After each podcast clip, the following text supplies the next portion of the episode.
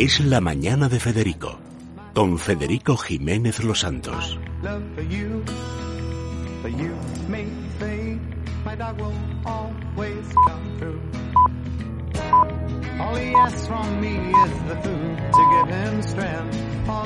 Malo es cuando se pierde un niño, pero ¿y si se pierde un perro? ¿Y si tu perro es tu niño? ¿Y si tu niño es su perro? bueno, ¿y si tu niña es tu gato?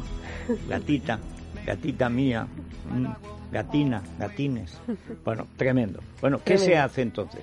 Bueno, pues es una situación muy angustiosa. Entonces, aunque parezca muy difícil, hay que mantener la calma dentro de, de, lo que podamos y sobre todo tener muy claros cuáles son esos primeros pasos que hay que tomar para hacerlo cuanto más rápido mejor, porque en este caso la rapidez es fundamental, porque puede ser que en este caso nuestro perro al sacarle a pasear pues se nos haya, dado un tirón a la correa, se haya escapado, se haya asustado con algo y lo hayamos perdido de vista lo más seguro es que el perro esté despistado, esté desorientado y puede estar todavía por la zona en la que estamos.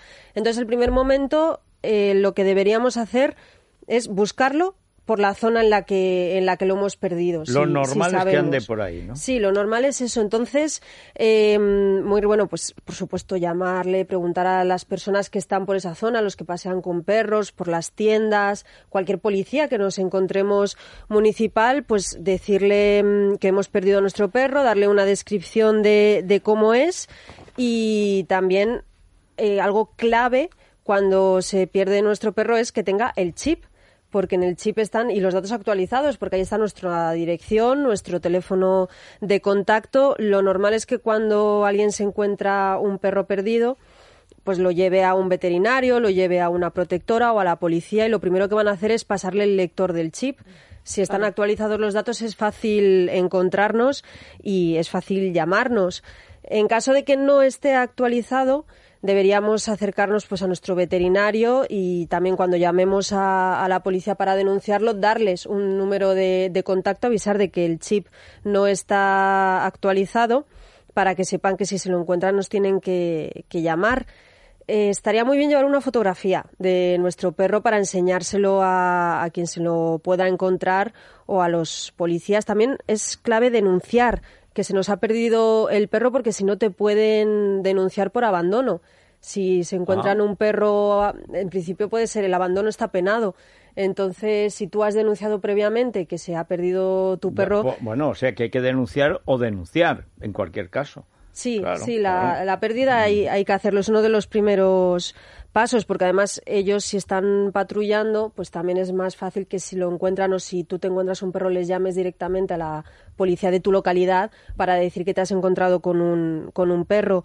También es muy importante avisar a las protectoras que sepan que ese perro que se ha perdido es tuyo, porque también otra reacción lógica, si tú te encuentras un perro que está vagando por la calle o un gato, en este caso también un gato, es llevarle a una protectora también. Claro, y pueden estar allí y no saber que lo está buscando su amo, ¿no? Eso es, y es, también está muy bien acercarte tú, si hay una protectora cerca de una asociación que recoge perros cerca de tu casa, acercarte también hasta allí, también darles una fotografía.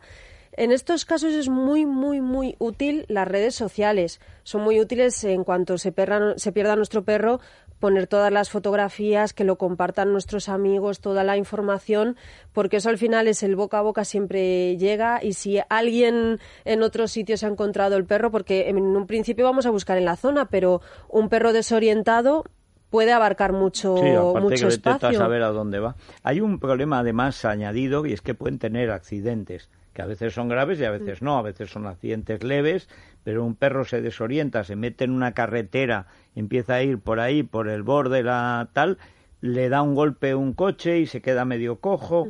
Entonces, claro, el perro ya es lo que faltaba, puede aparecer en Guadalajara. Sí, ahí es muy, es muy útil eso, el, Facebook o Twitter, ese boca a boca que se puede encontrar en otro sitio y tú sabes dónde lo están buscando. Aquí también, eh, en ese caso, hay que comunicarlo al registro o archivo de identificación de animales de, de, compañía de la comunidad. Ese número de teléfono normalmente viene en la cartilla de, de nuestra mascota y si no yendo al veterinario ellos lo van a gestionar porque en este registro si por ejemplo han atropellado a nuestro perro, se lo ha encontrado alguien y lo ha llevado a un veterinario para que lo curen, ese veterinario inmediatamente va a saber que se está buscando a ese perro.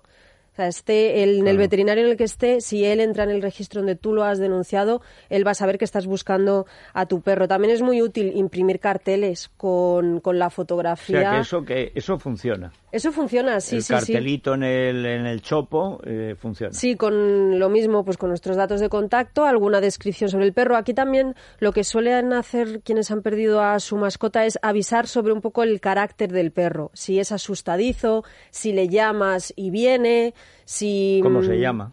cómo se llama, sí, es, está muy bien avisar decir, bueno, porque a lo mejor no te puedes acercar porque es un perro miedoso, entonces tienes que intentarlo de otra forma si te lo encuentras. Y mm, en este caso, también es importante pegar los carteles en la zona donde lo hemos encontrado y un poco más allá, por lo que comentábamos antes, si se ha podido desplazar y a lo mejor aparece en, en el pueblo de al lado. Claro, esto en el caso del perro, va, digamos, está relativamente claro. El del gato es más difícil. El gato es más difícil, son más escurridizos, Claro. pero también hay gente que se lo encuentra. Tú ya sabes que también un gato, si le pones un cuenquito de comida o eso es más fácil atraerlo. Es, Bueno, y que mm, se han criado a veces ya en cautividad y que van con su collarcito, algunos incluso disfrazados de escoceses, etcétera. Sí. Eso es más fácil de identificar y ese gato además fuera de casa no se sabe valer. No, y aparte que los, los gatos callejeros suelen estar pues más sucios o dentro de que son unos animales muy limpios, pero suelen estar más sucios que un gato cuidado en casa. Normalmente se les distingue mejor, pero también puede Mejor ser pelo, el de casa, Sí, claro, sí. más- También puede ser que se haya despistado, que lleve unos días vagando, porque en el caso de las pérdidas de animales no hay que perder la esperanza. Puede tardar días, semanas o incluso meses en aparecer. veces vuelve. A veces vuelve, sí, o a veces aparece, pues eso, en una protectora que lo tenían, o si no has sido responsable y no le has puesto el microchip, a lo mejor aparece más tarde. ¿Algún tipo de seguro que cubra al animal de compañía? Eh, hay que tener un seguro de animales, eso es seguro, o sea, eso por si, sobre todo en caso de que ataquen, pero el caso de la pérdida mm, no lo sé, tengo que. Hombre, en cualquier caso, la pérdida no se puede cubrir con dinero porque me imagino que es un dolor emocional, pero, pero sí quizás si tu perro aparece en unas condiciones malas porque haya sufrido un accidente o porque alguien le haya maltratado, quizás sería interesante, el ¿verdad? Saber si esto... el microchip eh, es solo identificatorio o también puede servir como señal para buscarlo. No, no. Solo identificatorio. Solo identifica. Que claro, lo ideal sería lo- a- Sí. que además fuera una señal. Pero es Ya que si fuera existen- geolocalizador, yo lo pondría a los niños. Bueno, es que los Existen niños collares. deberían soy un, poco, llevar... soy un poco bestia, pero No, no, porque perdona, hemos y visto de- películas en las que los rajan para Mira, sacarlos y pronto, demás. pronto los niños llevarán su chip en la cabeza o en algún sitio. Sí, Que no se lo puedan tocar. Black Mirror, el codo, el codo, que no se, no es fácil de tocar, pues se pondrán en el codo. Hmm. Y además así no te darán los sustos esos que te dan los niños. Es que ahora llevan móvil y bueno, de alguna manera lo de llevar móvil en cierto Sí, modo es puede tranquilizar, pero en mi época Sí. que no llevábamos nada. Y el problema del gato es que además de ser muy suyo es que no contesta el teléfono.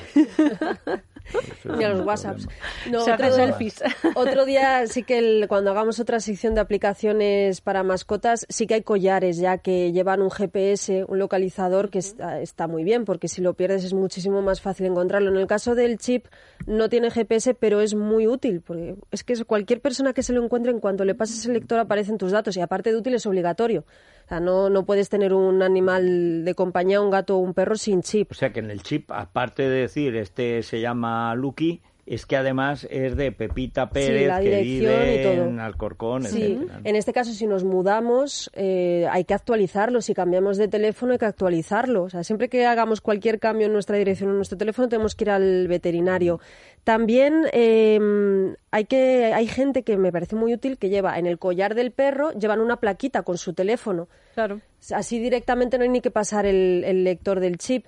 Y luego quería eh, hacer dos eh, avisos. Uno es si nos llaman para decir que han encontrado a nuestro gato o a nuestro perro y nos piden una recompensa, cuidado. Puede ser que no tenga realmente a nuestro perro o a nuestro gato, entonces deberíamos preguntarle por las características de- del perro o el gato que supuestamente tiene, que nos dé algún dato que no hayamos puesto nosotros en, Sí, en la y hoja. no hablar, no dar los datos Eso tú, es, que nos lo digan ellos. Claro, ir directamente Eso a la policía, ¿verdad? Te están chantajeando de Sí, alguna aquí manera. hay mucha gente, siempre se aprovechan, siempre hay alguna, algún interesado, alguna Hombre, si estafa, pasa algún cuando estafador. desaparecen niños, Claro. ¿cómo no va a pasar cuando desaparecen perros? Por eso. Claro. Y luego luego la gente que deja, que además lo hacen muchísimas personas, que se van a hacer la compra y dejan al perro atado fuera, o se van a comprar el pan y dejan al perro. Bueno, también hay muchos casos de robos de, de perros. Yo nunca dejaría al obezno atado mientras yo voy a comprar algo. Aparte, los que dejas ahí suelen ser perros cariñosos. Mm, Más de una ocasión me he acercado a acariciar a un perrito de estos que dejan y te lo podrías llevar perfectamente. De esto también se aprovechan Claro. Te pueden secuestrar a tu perro y pedirte una recompensa o en el peor de los casos pueden utilizar a ese perro de sparring, de para caza o para peleas de perros. El perro va a acabar muy mal. Entonces yo tendría mucho ojo con dejar a nuestro perro cuando vamos a hacer Sí, la compra y tenerlo siempre con nosotros. Pues, eh, pues queda muy claro, Sí. clarísimo. Bueno, añadir que en el caso de pérdida de niños, ¿te acuerdas la entrevista que hicimos al padre de Marta del Castillo? No es cierto que se denuncie pasadas 24 horas, hay que denunciar pasados dos minutos, en Dos el momento en el minutos, que sí. nosotros no tenemos constancia de con que nuestro hijo la está policía cerca. no se crea esa sandez de que tiene que pasar 24 Nada, horas, 48. eso no es real. Afortunadamente hay policías de verdad, vocacionales, que empiezan a buscar en el acto. En el acto, en el acto. Y si tenemos que ser pesados, insistir, ir a la E insistir, comisaría, lo hacemos. Pues se va. Bueno, y en Movistar Plus. Pues en Movistar bueno, hoy, Plus- hoy nada menos que tenemos el fútbol. Vuelve la Copa de Europa, el Madrid-Roma. ¿Tenéis deporte? Bueno, no, Madrid-Roma, eh, la antena. te- Sí, también se puede seguir por Movistar. Tenéis tanto deporte como, guía quera- de como queráis. Como podáis aguantar en vuestros Sí, cuerpos. sí. Pero bueno, yo hoy me voy a sumar a vosotros porque también van a empezar a emitir ya las motos. Sabes que a mí A particularmente las me gusta ver el duelo de Valentino Rossi con el que le toque, porque Sí. como ha ido o sea, a ti lo que te gusta es desplazando ver a las todos. victorias de Valentino Rossi sobre cualquiera. Efectivamente, sí, reconozco que a pesar de el mal final de- del año pasado, Muy malo. de la temporada del año pasado, yo sigo siendo una gran admiradora de este piloto. Movistar eh, Fórmula 1, Movistar MotoGP y luego lo que has dicho tú, tenemos el fútbol, tenemos el mejor baloncesto con la NBA, el top 16 de la Euroliga Bueno, hay que y decir hay que hay que ver a Curry en baloncesto el que no lo haya visto. O sea, porque es un fenómeno histórico que no se ha dado nunca en el baloncesto y seguramente no se volverá a dar. Un tío, una especie de, bueno, un enclenque para Estados Unidos, pues me dirá ni un 80, una cosa así, Pues es bajito, que mete sí. los triples desde 11 metros, delante de dos armarios, dos, dos negros de 2.20, le tapan y el tío hace así, ¡pum! lo tira como acordándose de dónde está el cesto, boom, boom, boom, pero nadie nunca ah, está batiendo todas las marcas históricas del baloncesto y lo ves y parece pues un angelito o una especie de pastor mormón, una una cosita, dice, y este tío Pues puede con. LeBron James, con LeBron y con el padre de LeBron. Es asombroso y todo eso se puede ver. Y además hay que recordar que en esas en, en los canales si tú vas atrás, dices que me lo he perdido, no te lo has perdido. Tú vas atrás, encuentras eh, Cavaliers eh, Warriors. Bueno, pues tú le das Y te aparece entero. ver ahora o desde el inicio, desde el inicio. Y luego, cuando aparecen para saltarse la publicidad, que en España se saltan la publicidad, y aparecen dos tíos hablando. Bueno, pues rrr, le das por 16, por 32, entonces lo ves cuando quieras. Que quieres ver solo el último cuarto, 64, y vas y ves el último cuarto. Es una cosa que lo de Movistar es, Es alucinante avance. lo de Movistar Plus. Por cierto, que nos dicen en Twitter, María Sempere, ojo, el chip solo vale en tu comunidad autónoma, no hay un registro único español. ¿No? Anda, Tenemos eso que- Ya que me- investigarlo. Lo miraré, pero creo que sí. Creo que si tu perro se pierde en otra comunidad, creo que hay un registro. Pero vamos, no, no lo puedo afirmar, pero yo creo que sí. vamos pero a mirarlo, lo vamos, a, mirarlo. comprobar. Bueno, y luego nos vamos a ir a Santo Domingo de Silos. De las primeras cosas, antes cuando se estudiaba español y se hacía dictado con el Quijote, etcétera, lo primero que aprendía es el soneto. Enhiesto surtidor de sombra y sueño, que acongojas al cielo con tu lanza, chorro que a las estrellas casi alcanza, devanado a sí mismo en loco empeño. Ese es el soneto de Gerardo Diego al ciprés de Silos. Y luego ya, después del ciprés, pues venía la abadía, el monasterio, que es una absoluta preciosidad. joya, una joya O sea, es que- arquitectónica. Es que, eso es de esas cosas que hay que ver. Y además, con, ese, con esa mesura, esa medida castellana, son medidas modestas, pero son las que tiene que tener. No es una cosa francesa enorme y tal, no, no. Es un pequeño monasterio armonioso, precioso. Y hay un ciprés porque es que no cabe más. Es que tiene que haber un ciprés. Es una preciosidad. Y además de ir a Santo Domingo de Silos, que son los grandes lugares de Castilla la Vieja, luego nos trae Víctor de la Serna una de las recetas clásicas y más para un día de, frío, la olla podrida.